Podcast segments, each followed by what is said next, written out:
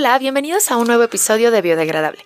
Me llamo Rocío Gómez y hoy vamos a platicar con una persona que ha dedicado su vida a la conservación y protección de las tortugas marinas y a la educación ambiental. Antonio Trujillo es biólogo marino y fotógrafo de naturaleza especializado en tortugas marinas. Durante sus estudios y su trabajo con ellas, se dio cuenta de la situación tan alarmante en la que se encontraban y la urgencia de proyectos para su conservación. Después de una estancia en Costa Rica, donde participó en proyectos comunitarios de conservación, creó una organización sin fines de lucro con la finalidad de apoyar proyectos comunitarios a través de voluntariados, educación ambiental, proyectos productivos, vinculación con empresas y universidades. Fue así como hace 13 años nació Ayotzintli, una de las organizaciones líder en los esfuerzos de conservación de tortugas marinas en México y de la cual hablaremos el día de hoy. Bienvenido, Toño, ¿cómo estás? Muy bien, gracias, gracias por la invitación. Gracias a ti por estar aquí. Les cuento, a Toño lo conocí el sábado pasado en una edición de Reciclando Ando. Me ayudó a sacar todo lo que traía ahí en el coche y Mel, que también estuvo en, un episodio con nosotros, fue la que nos presentó. Y bueno, el día de hoy estamos aquí. Toño, cuéntanos, quiero, quiero como desmenuzar la historia y quiero irme hacia atrás, mucho, mucho, mucho. Cuéntanos de pequeñito cómo eras. Desde chico te gustaba, eh, te gustaba el mar, te gustaban los animales. Cuéntanos. Sí, la verdad es que tuve la fortuna de que mis papás eh, sean personas pues muy cercanas a- al mar y entonces al menos trataban de que una vez al año visitáramos este eh, la costa. Teníamos la fortuna de tener unos amigos que eran de un pueblo de la costa, eh, en, en Guerrero, muy cerca de Cihuatanejo. Entonces íbamos y pues nos llevaban a pescar, nos llevaban como a hacer cosas que normalmente como turista no haces. Claro. Y desde ahí empezó mucho el, el gusto, ¿no? Por, por el mar. Ya más adelante, empezando como en la escuela que te dejan estos trabajos, pues yo siempre hacía de tiburones o de pulpos o cosas así. Y en alguna ocasión conocí un biólogo marino, teniendo yo ocho años. Ay, bien chiquito. Y entonces dije, yo voy a ser biólogo marino. Ese día dije, voy a ser biólogo marino. Sí. Y las tortugas siempre me, me gustaron, ¿no? y, y precisamente en Cihuatanejo fue donde tuve algunos primeros encuentros, tortugas desobando, tortugas en, eh, nadando. Entonces de ahí dije, De aquí soy. de aquí soy. Perfecto. Estudias biología marina y luego te vas a Costa Rica o en qué momento te vas a te vas para allá. Mira, yo termino este mi licenciatura, hago una tesis, trabajo con ciencia pura, pura, pura, genética de parásitos de tortuga marina. Para hacer un análisis evolutivo. Hay dos especies de tortugas, que es la negra y la verde, que son muy parecidas, pero ha habido una discusión muy grande entre si son las- la misma especie o son especies separadas. Ok, ¿no? ok. Entonces nosotros a través del análisis genético de los parásitos que tienen una relación de coevolución, tratamos como de establecer esta, Wow, esta ¿Con los relación. parásitos podían definir las características o las diferencias? ¿Cómo, cómo se habían separado evolutivamente? Wow. ¿no? Te digo, para que veas el nivel de, de ciencia Sí. que, que hacíamos. Sí. Entonces termino, por algunas cuestiones personales tengo que regresar a Querétaro. Eh, decido hacer una maestría para no, no perder como El hilo. eh, el hilo. El- hago una maestría en Ciudad de México, pero a la par doy clases. Ok, ¿no? O sea, dije, no, no puedo solo, porque era semipresencial. sí. Entonces solo tenía que ir tres días a Ciudad de México y el resto pues, los tenía como libres. Decido eh, empezar a dar clases de educación ambiental, biología, ciencias y ahí también me cambió. Me Sí. cambió la estancia en, en una escuela de aquí local, que no diré nombres porque Tú eres de aquí, tú eres de Querétaro. eh, soy nacido en la. Ciudad de México, pero a los cinco años llegué aquí. Entonces, yo, yo me presento como queretano. Claro, Sí, sí, esa es una sí. realidad. Querétaro ya te adoptó y ya eres de aquí. Sí, aunque, por ejemplo, me fui a los 17 años, siete años en baja, ya este, estudiando, haciendo la tesis. Luego regreso aquí, estoy tres, cuatro años y luego me voy a, a Costa Rica y luego he sido ciudadano de- del mundo. Sí. Estudiaste tu carrera en Baja California. En La Paz. En La Así Paz. es, en la Autónoma de Baja Sur. Ok, ok. Entonces, estudias en La Paz, vives un tiempo en Costa Rica y también vi que te habían ofrecido una beca para ir a estudiar a Melbourne, Australia. Cuéntanos qué pasa en este inter. Eh, hay una especie endémica en Australia. Ah, ok. ok. Eh, endémico, para quien no sepa, es que solo se distribuye en una zona geográfica. En este caso, anida en Australia y eh, se distribuye en aguas costeras de Australia. ¿Cómo se llama? Tortuga plana o Natatur de presus, el, el nombre científico.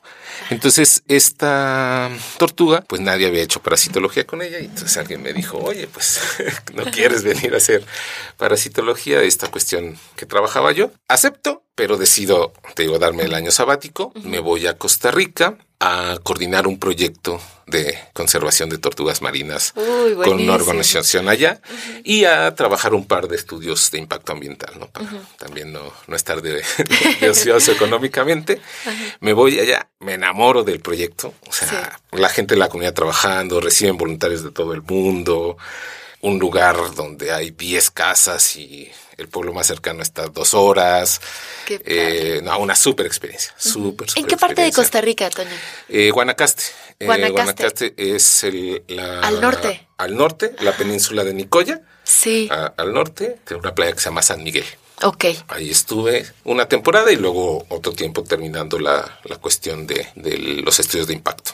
Regreso a México y digo, no, no, la ciencia, o sea, está padre, pero no haces nada por la conservación, ¿no? O sea, sí sabemos que los parásitos, la genética, lo que quieras, pero eso no las va a sacar de la, de la problemática de extinción en la cual están todas las especies de tortugas. Exactamente. Entonces decido declinar la beca y fundar Ayotzintle. Me siento tres meses, cuatro meses a escribir un, proyecto, o sea, un plan de trabajo yo ya había trabajado en ONGs. Porque mi hermana fundó y tuvo durante mucho tiempo una organización que trabajaba con niños en situación de calle aquí en Querétaro. Ah, ok. Y yo trabajé mucho, mucho de la mano con ella. De hecho, ya estando con mi organización hicimos como muchas cosas también con, con ellos. Entonces yo ya sabía más o menos cómo funcionaban las ONGs. Eso fue un parote, ¿no? paro enorme. Porque entonces yo empecé tres pasos adelante y sabía qué errores no había que cometer. Entonces trazo un plan de cinco años y pues un 18 de abril del 2008, o sea... ¿Un 18 de abril? O sea, ayer fue nuestro aniversario. Sí, felicidades, Toño. Sí, ayer, se cumplen 13 años. 13 años. Un proyecto que, que fue pensado por cinco, ya... Ah, sí, no, y ahorita te voy a ir Triplicó, ajá. Este, yo diseño esto a, a cinco años y nos lo acabamos en dos y medio el plan, ¿no? Luego diseño otro de diez y no lo acabamos en los siguientes seis años, ¿no? Entonces hemos estado como evolucionando. Tuvimos la suerte, por ejemplo, de ganar una convocatoria del IMJUVE el primer año, ¿no? Que nos permitió empezar con un proyecto que, que seguimos como replicando, que es México, un país de tortugas marinas, que es educación ambiental en zonas no costeras. Porque todo lo que, lo primero que me preguntan es, ¿por qué estás hablando de tortugas marinas en Querétaro? Pues ¿por qué? Porque todos estamos conectados, porque hacemos un montón de turismo a la playa y entonces si yo te educo desde acá para que seas un turista mucho más consciente, mucho más amigable con, con las tortugas, el mar y el ambiente en general, pues vamos a tener turistas mucho más responsables. Tiene mucha lógica. Lo decías de niño que te llevaba uno una vez al año. Entonces la realidad de muchos queretanos o de muchos citadinos o de gente que no vive en zona costera o cerca de la playa es que eventualmente vamos, ¿no? Entonces, qué mejor manera que cuando llegues ahí tú ya tengas todo el background que aprendieron contigo. Claro. Y por ejemplo, en el caso específico de las tortugas, está esta cuestión de que no todo el mundo sabe lo importante que es México. ¿No? Te hablaba de que hay una especie endémica en, en Australia. Bueno, tenemos una especie endémica en México. No existe en otra parte del mundo, solo anida en Tamaulipas y Veracruz y se distribuye en el Golfo de México. Es la tortuga lora o Lepidochelis kempi. Y además, aunado a eso, de las siete especies, seis anidan en México. Solo no tenemos la, la, tortuga plana, la que se endémica de Australia, pero el resto de las especies anidan en nuestro país. Eso poca gente lo sabe. Dos, Poca gente sabe que están en peligro de extinción. Y tres, poca gente sabe que consumir o distribuir o comprar cualquier producto derivado de las tortugas marinas es un delito federal. Entonces, por ejemplo, si yo te doy una conferencia y tu hijo escucha que es un delito consumir huevos de tortuga, probablemente si tú llegas a un restaurante donde te los ofrecen y crees que es lo más común del planeta, pues tu hijo va a tener las herramientas para decirte, oye papá, ¿qué crees? Esto es un delito, no deberíamos estarlo haciendo. Y nos ha pasado, o sea, Qué bueno. justo ese, ese ejemplo, ¿no? Pero por ahí iba como la tirada, ¿no? tuvimos la suerte de que el INJUVE nos patrocinó como toda una campaña, hicimos este, cosas en escuela, productos, flyers, botones. Y después tuvimos al, a los dos años, ganamos una convocatoria de Pfizer a nivel nacional. Fue muy rápido. Sí, sí. El primer año ganaron este y el segundo el de Pfizer. Y entonces ese fue, pues la verdad es que ya un apoyo mucho más grande, ¿no? 250 mil pesos. Hicimos un proyecto que se llamaba Niños y Jóvenes Conscientes, Comunidades Responsables. Entonces eran proyectos de educación ambiental, de un montón de muchos temas, incluidos tortugas, ¿sí? Para entonces a través de educar a los niños y jóvenes las comunidades pudieran como transformar hábitos y sus realidades ambientales. De ahí surge uno de los otros proyectos también muy importantes que tenemos que se llama Tomando Imágenes Creando Conciencia, que son talleres de fotografía para niños y niñas de las comunidades costeras y a través de la fotografía pues los hacemos conscientes de la riqueza en la que viven y de la importancia de cuidarla y de conservarla. Y aparte tú también eres fotógrafo de naturaleza. Sí, sí, sí, sí, sí. Le he, compaginado como esta parte, viajo mucho afortunadamente por, por el trabajo, entonces pues de repente voy a un simposio, me estoy un, una semana en el simposio y me quedo tres semanas en el país donde toque y hago foto de los animales más representativos. Está padrísimo. Justo, Toño, ahorita que hablas de los, de los proyectos, quería preguntarte de Zapatilla la Tortuga Marina. Ok. Cuéntanos. Ese es nuestro proyecto más representativo. Al día de hoy, la verdad es que es una historia, además de linda, ¿no? O sea, en, en, en todo el proyecto, o sea, el proyecto es muy bueno. Sí. Esto inicia con un cuento que se llama Zapatilla la Tortuga Marina. Entonces yo un día dije, esto lo tenemos que hacer obra de teatro. Pero si algo yo he promulgado desde que trabajo en educación ambiental es la profesionalización de la educación ambiental. Y a partir de la profesionalización, evidentemente necesitas una interdisciplina. Entonces yo dije, bueno, si vamos a hacer una obra, ahorita no tenemos ni el recurso ni, ni las herramientas, porque no quiero yo vestirme de, de tortuga y entonces salir y actuar. No, o sea, quiero hacer algo Profesional, bien, profesional. Entonces tengo la fortuna de en 2013 conocer a una chica en un voluntariado. Nosotros hacemos cada año un voluntariado a una comunidad distinta, donde llevamos 45 chicos y chicas de distintas partes del país a estar una semana trabajando con la comunidad. Entonces esta es una chica que es actriz eh, y bailarina de profesión. La conozco en, en, este voluntariado en Oaxaca. Nos hicimos buenos amigos y un día le dije, oye, pues qué, vamos a, a intentar... Eh, hacer esto del teatro. Afortunadamente ya no dudó y bueno, el que yo hubiera estado es parte del éxito de, claro. de, este proyecto. Y un día, un diciembre, nos sentamos literal un mes, ¿sí? A trabajar, a trabajar, a trabajar. Había una convocatoria que se llama Alas y Raíces, Okay. que es de lo que era antes con la culta, pero es para diseñar proyectos para niños y niñas culturales. Lo chistoso de esto es que no podías meterlo como organización, tenías que meterlo como persona este, ah, física. Entonces, entonces, ella lo pudo meter. No, yo lo metí. Ah, tú lo metiste como persona física. Okay, lo okay. chistoso fue eso, ¿no? Ajá. O sea, un biólogo marino metiendo como. Sí, el proyecto de. Afortunadamente artístico. no lo dan. Ajá. Y entonces empieza el viaje. Ajá. Ganamos esta convocatoria, con recursos de la organización completamos. Y bueno, yo, yo, yo sabía que me gustaba el teatro y sabía la potencialidad del teatro como herramienta de intervención social. Pero yo no sabía nada de hacer teatro. Y entonces pues empezamos, ¿no? Y lo primero es, bueno, vamos a escribir una dramaturgia. Yo escribo, Lucía escribe. Ah, pues qué tan complicado puede ser, ¿no? Pues no, sí es bien complicado. Sí, ya me imagino. Pasar de, de la narrativa a la dramaturgia es bien complicado abortamos y decidimos conseguir una dramaturga. Okay. ¿Qué sucede? Pues uno se encuentra que una dramaturga te cobra 50 mil pesos por hacerte una obra de teatro, ¿no? Que era el 80% de... El premio, de, sí, de lo que van ganando. De lo que habíamos este, juntado para Ajá. hacer la obra. Tuvimos la enorme fortuna de cruzarnos con Mariana Arta Sánchez, una súper dramaturga. Fue mi maestra en la prepa. Ah, bueno, sí, pues. saludos, Mariana. pues después de una plática y de que la pareja Mariana me conoce y conoce la trayectoria que tengo con las tortugas, ella decide hacernos la dramaturgia. ¡Qué increíble! Eh, nada más pues no nos cobró mucho. La verdad es que fue, fue parte importante para, para poder iniciar. Y de ahí ah, hicimos la escenografía con materiales totalmente de reuso, materiales orgánicos, los títeres, es, eh, de títeres está hecho de, de estropajo, todo está o sea, hay unos tambos, luego te mando fotos. Sí, sí, sí. Este, hay unos tambos, hay unas cajas y todo. Fuimos a un basurero industrial y de ahí a ver esto, esto, esto, esto, esto. De ahí salió el vestuario, salió la escenografía y todo. Todo. Y un 23 de mayo del 2015 estrenamos. Y estrenamos y yo decía, bueno, pues que hagamos algunas funciones en escuelas, que presentemos en un par de foritos, que tengamos, no sé, 30 funciones, ya va a ser bueno. Pero se fueron sumando gente, ¿no? Teníamos una primera escenografía que pues la habíamos hecho, no a la y se va, pero no estaba tan estilizada, digamos, pintada. Eh, se suma otra persona y nos dice, inviten una cerveza, tráiganme la pintura y yo les rediseño todo. Un chico amigo de Lucía, que es director en Ciudad de México, dijo, bueno, ya tienen sobra, les voy a hacer un remontaje. Y así, ¿no? O sea, fue gente que fue sumando, fue sumando. Y bueno, al día de hoy tenemos como 135 funciones. Sí. que, que bueno, el día que me dijeron, oye, hay que develar una placa de 100 funciones. Y yo, ¿por qué? Son 100 funciones, es bien fácil, ¿no? Tengo mi desconocimiento del teatro. Me dice, a ver, Lucia, yo tengo, no sé, ocho años trabajando en teatro, nunca he estado en una develación de placa de una obra mía. O sea, que en la que yo haya participado de 100 funciones. Así que quiero mi placa. Sí, sí, sí. sí. Y sí, hicimos nuestra placa y sin funciones.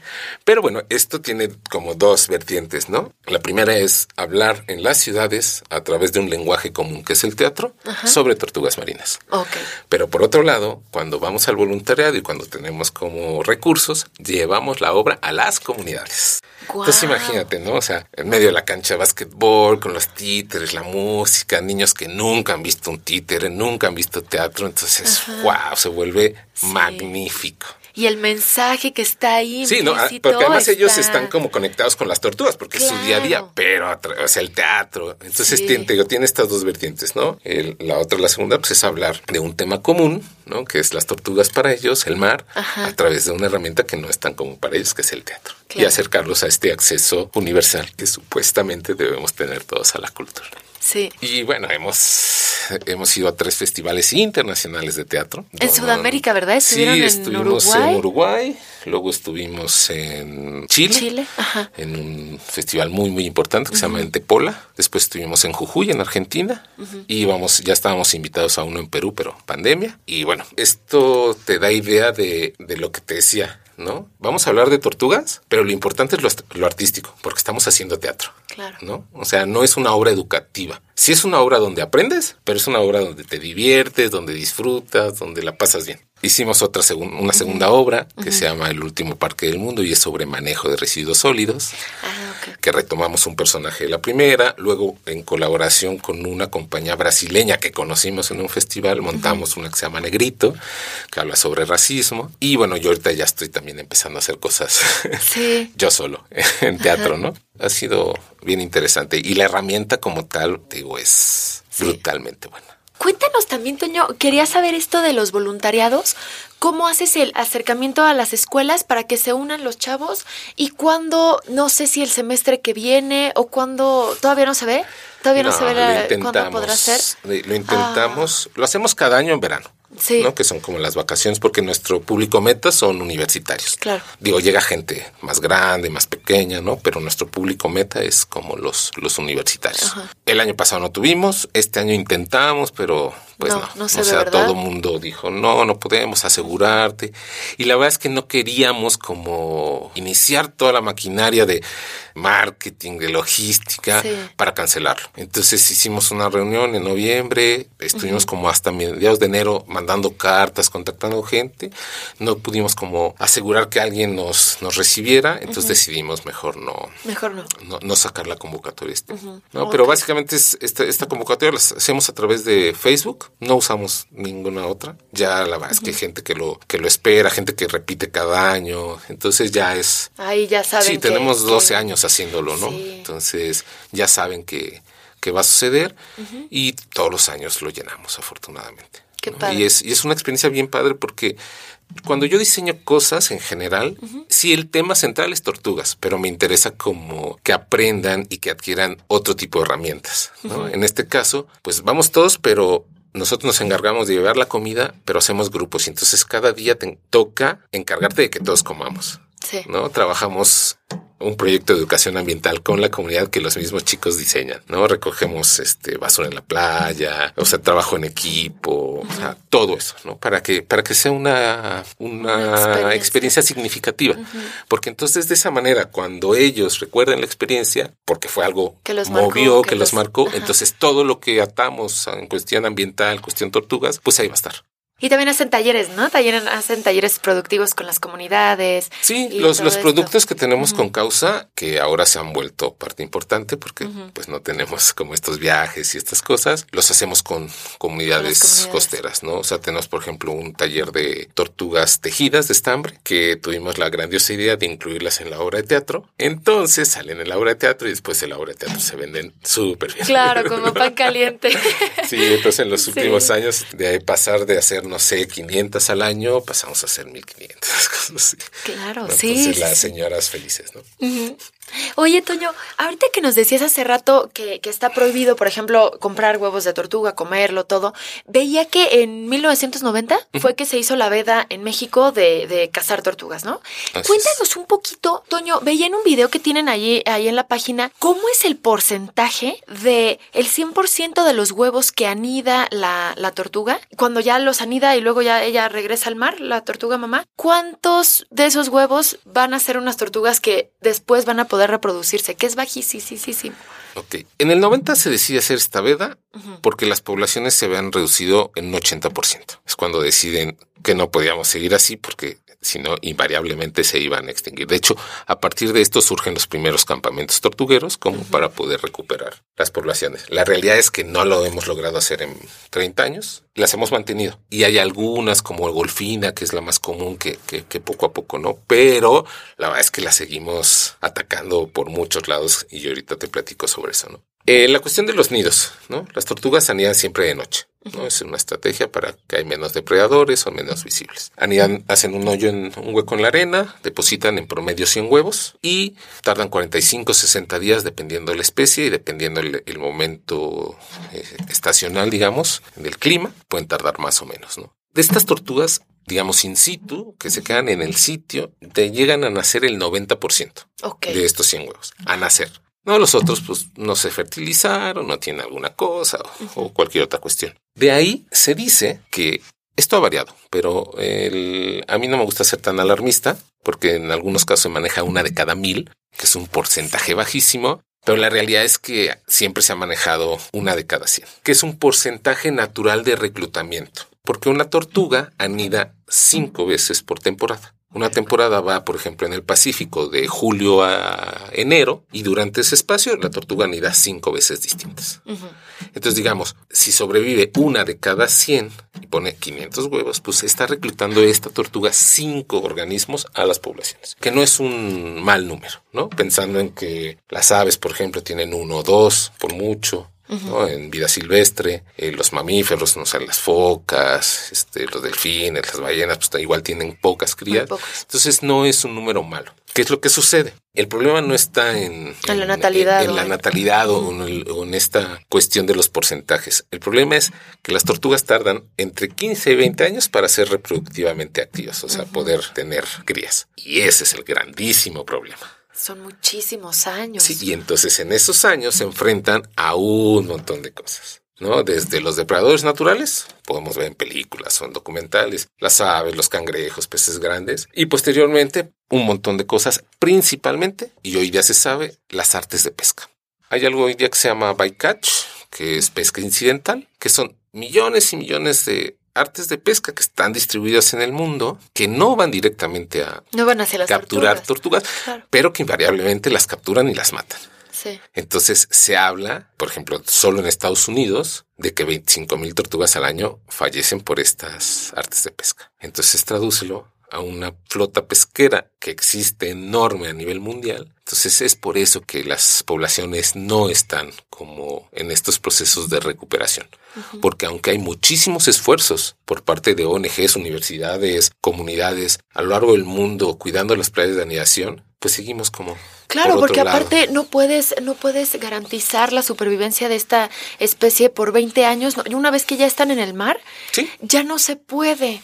¿no? Y a la hora de que llegue el barco pesquero, aviente la red y vámonos lo que encuentre, entonces ahí todo el esfuerzo que se hizo previo se quedan atrapadas en las redes. y es cuando ya no llegan adultos. Exactamente. Y te digo, este número que dicen una de cada mil viene de, algunas personas que, están como tratando de integrar todo, ¿no? Pero, pero el número uno de cada cien también lo estaba integrando. No a lo mejor de la misma manera, pero sí, o sea, una de cada mil estaríamos pensando en que cada temporada algunas playas solo incorporarían una sola tortuga. Entonces no, no te daría para sostener los números que hoy día existen. Claro. Sí tenemos este reclutamiento, esta cuestión, que no nos permite como ir aumentando las poblaciones, pero tampoco ha hecho que, disminuyan. Digo, nos hemos mantenido. Se necesita un montón de trabajo y esfuerzo y recursos para entonces que las poblaciones veamos que sí están yendo hacia arriba. Exacto. Entonces ahorita sería como meter mucha presión hacia estos barcos pesqueros o multas más grandes o, o cómo se podría, o sea, por ejemplo, 25 mil tortugas en, solamente en Estados Unidos, ¿no? Un solo país, 25 mil mueren por esta causa, ¿no? ¿Cómo qué se te ocurre, Toño? Esto es así como pregunta al aire que me dio curiosidad viendo el documental este de así. ¿Qué podría ser alguna multa a los barcos? ¿Cómo qué se te ocurre que podría ser una buena, una buena estrategia para disminuir estos números de, de tanta muerte por pesca Pues mira, lo primero sería modificar nuestras formas de consumir. Creo que sería lo principal. Sí. Entender que, el mar no es una fuente inagotable de, recursos. Que no es un buffet. eso sería como súper importante. Lo segundo sería que los gobiernos se asuman, asuman una responsabilidad con sus pesquerías. Entonces decir, a ver, vamos a tener visores donde... Porque este rollo no tiene que ver solo con las tortugas, o sea, tiene que ver con delfines, con un montón de, tiburones, fauna de acompañamiento, ¿no? Peces incluso de interés comercial que, mueren muy jóvenes y no permite que, que lleguen simplemente a a, tamaños comerciales, ¿no? A ah, tallas comerciales. Entonces, tendría que empezar de ahí, que, el gobierno o los gobiernos a, nivel eh, internacional empiecen a preocuparse. Pero ¿qué sucede? Nos es más fácil o les es más fácil como obviar porque no estamos ahí, porque el mar pues ahí, ya está lejitos y trabajar en lo que sí vemos, ¿no? Que también eso... Hacerse la vista gorda, ¿no? Sí, sí es verdad. Ay, pero veía, veía todo lo que están haciendo ahí en Ayotzintli. Cuéntanos el significado, que está precioso. Ah, pues cuando yo fundo la organización, estábamos trabajando en Maruata, en Michoacán, y bueno, pues ahí la gente sigue hablando náhuatl. Entonces, cuando estuvimos barajeando como los nombres, yo quería darle una identidad totalmente mexicana, y es por eso que se llama Ayotzintli, que significa tortuga pequeña en náhuatl. Sí, qué bonito. Para ir cerrando, Toño, porque quiero pasar a una parte de preguntas. Cuéntanos, es muy complicado hacerte esto, preguntarte esto con una trayectoria tan larga y con 13 años con, con Ayotzintli y todo, pero quisiera preguntarte algo que se te venga a la mente y que digas, esta ha sido una de las experiencias más bonitas. Sí, te digo, debes de tener 200, pero alguna que nos puedas compartir que digas, esto fue increíble, nunca se me va a olvidar. Pues la verdad es que tiene que ver con Ayotzintli, pero también con un nivel personal. Yo tengo un hijo de tres años que la primera vez que yo tuve la oportunidad de llevarlo a que viera una tortuga, a que liberara una tortuga, eh, su primera palabra fue tortuga. Ay, Para mí eso fue fue mágico porque en ese momento entiendes todo esto que, he hecho, ya no deja de ser para los demás, ¿no? Eh, se convierte en yo quiero dejarle a mi hijo un mejor planeta, un mejor futuro. Para mí ese momento, mucho de lo que hacía tomó mucho más sentido, ¿no? Porque además, pues es un chico bastante enamorado de, la, de, los animales, de esto. Y bueno, por cierto, se llama Alaud. Me dio curiosidad te juro, te juro, dije, le voy a preguntar cómo se llama. No, pues, Toño, no, claro, ya lo trae en el nombre en la sangre y todo, sí. Sí, él tenía un mes y medio cuando lo llevamos a, liberar tortugas y a ver tortugas sanidad, Y ha estado en una ribada, por ejemplo, y...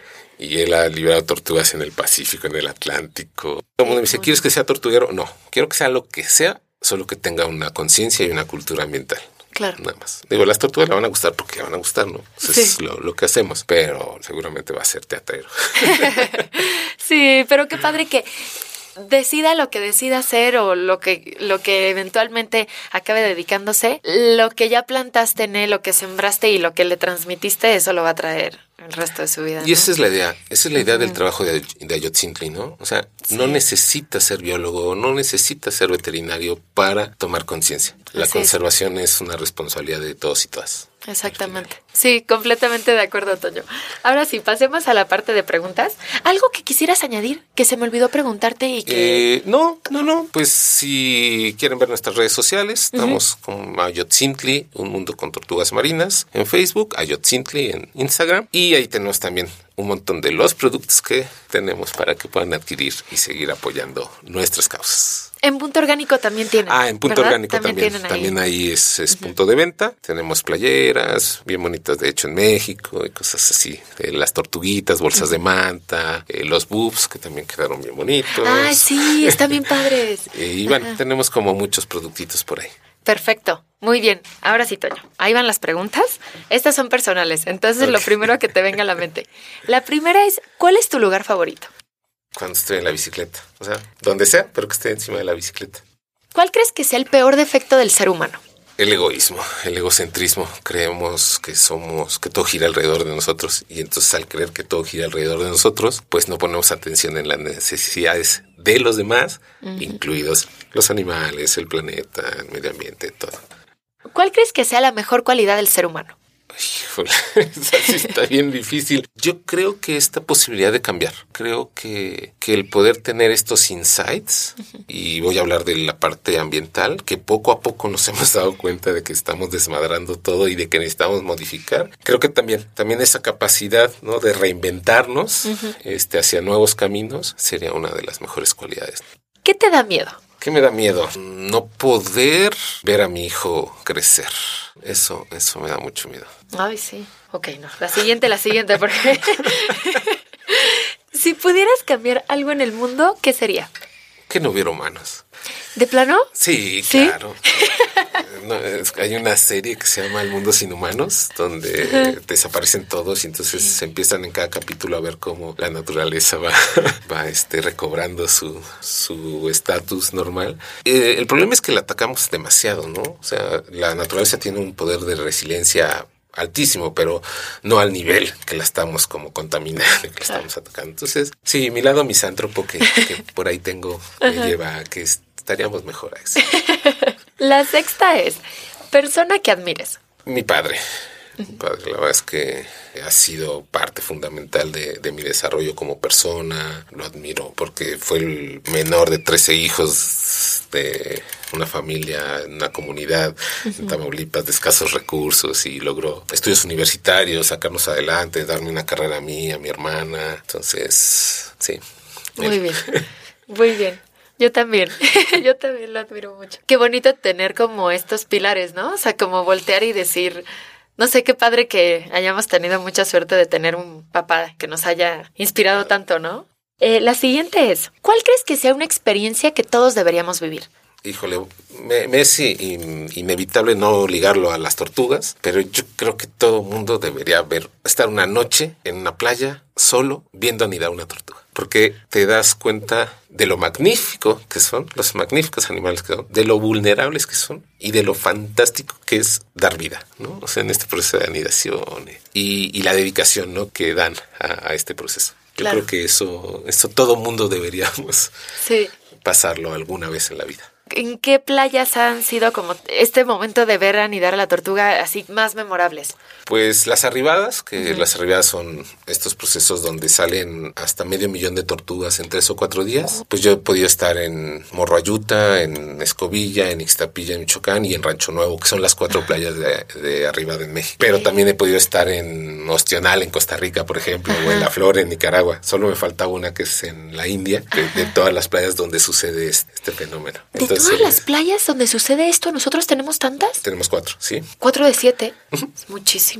Te digo que somos privilegiados. Sí, la verdad, sí. Si alguien te financiara un proyecto, ¿qué harías? Pues siempre he querido tratar de criar tortugas para prolongar un poco el tamaño en cuanto las liberamos. Y entonces que su probabilidad de supervivencia pudiera ser mayor. Digo, hay muchas cosas que estudiar y que ver, la impronta, si van a saber a dónde ir, no sé, pero me parecería un proyecto súper interesante a desarrollar. ¿Qué le recomendarías a alguien que quiere empezar en algo medioambiental y no sabe cómo? Pues lo primero es tu entorno inmediato. Empezar a reciclar, empezar a separar, empezar a tener una composta, empezar a reducir tus consumos de agua, luz, gas, porque en el momento en que tu entorno sea mucho más amigable con el ambiente, pues entonces puedes empezar a crear o a sumarte a esfuerzos mucho más grandes. Si no tienes tú esto asimilado para tu mismo espacio, pues es difícil que puedas como trabajar para el espacio que no es tuyo y para causas que normalmente no son tuyas. Exacto. ¿Alguna película, documental, serie o libro que nos recomiendes? A mí, en lo particular, yo no soy vegano ni vegetariano. Bueno, fui mucho tiempo vegetariano, pero a mí me marcó mucho y de hecho cuando daba clases se las ponía a mis alumnos. Hay un documental que se llama Earlings, Terrícolas, que nos muestra cómo usamos a los animales para diversión, para vestirnos, para investigación, para alimentarnos, pero de una manera frontal. Te cambia, te cambia. ¿eh? Y digo, yo no, yo nunca he esperado que todo el mundo se vuelva vegetariano, pero sí podemos disminuir, ¿no? Y, entender cómo están sucediendo las cosas con, con el maltrato animal para entonces tomar decisiones desde otro lado. Consejo que alguna vez te dieron y cambió tu forma de ver la vida. Pues yo no sé si fue un consejo, pero cuando yo decido fundar Ayotzintle, alguien me dijo, ¿por qué vas a desperdiciar tu tiempo trabajando desde la sociedad civil? Y en ese momento dije, pues porque lo vale, que vale la pena desde este, esta plataforma trabajar por las tortugas, por la conservación. O sea, eso lo recuerdo. Además, una persona que yo quiero mucho y que seguramente no fue malintencionado su, su, este, comentario. pero sí, o sea, eso me, me, marcó mucho y además fue como un, ah, no, ¿crees que no podemos? Te voy a demostrar. ¿Cómo sí? Porque además, imagínate, ¿no? O sea, familiarmente la escena cuando les digo, no doctorado, voy a fundar desde cero una ONG Ajá. y que pues lo que la vida diga, ¿no? Sí, pero aquí estás, pero aquí estamos años 13 años después, con todos estos Y lo volvería a hacer, ¿eh? Con los ojos cerrados. Ay, qué bueno, qué bueno. Toño, siempre acabo los episodios con una frase que engloba un poquito lo que platicamos el día de hoy. Y la frase que te quiero decir la dijo Aldo Leopold, que fue un ecólogo estadounidense que desarrolló la ética ambiental y el movimiento de la preservación de la naturaleza. Dice así, abusamos de la tierra porque creemos que nos pertenece. Cuando la veamos como una comunidad a la que pertenecemos, puede que empecemos a tratarla con amor y con respeto.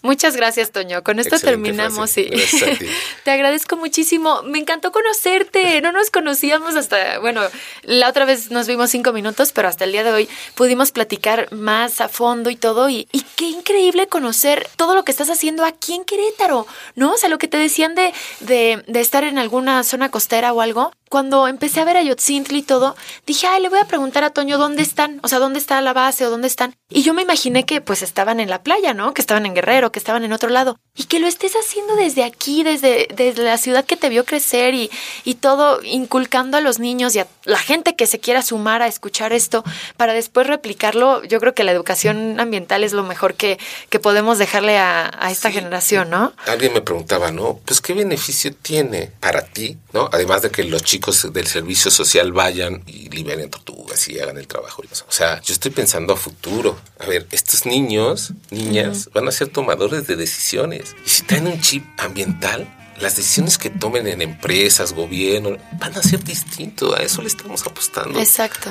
¿No? Pero si no la apostamos desde ahorita, va a ser muy tarde. Exactamente. Y también contagiar esto a los tomadores de decisiones actuales y a la gente que ahorita está en algún puesto administrativo importante o en algún puesto gubernamental o algo, para que vean que, que esto, la gente cuando dice es que esto es el futuro, es que esto es el presente, no es el futuro, esto es el presente. Tenemos que trabajar en esto para tener un futuro, ¿no? Entonces sí. Y me encanta un lema que, que dice es que la conservación es responsabilidad de todos. Pues sí, con esto terminamos y gracias, gracias. Muchas gracias a ti. Los espero el próximo miércoles y gracias por escuchar este episodio.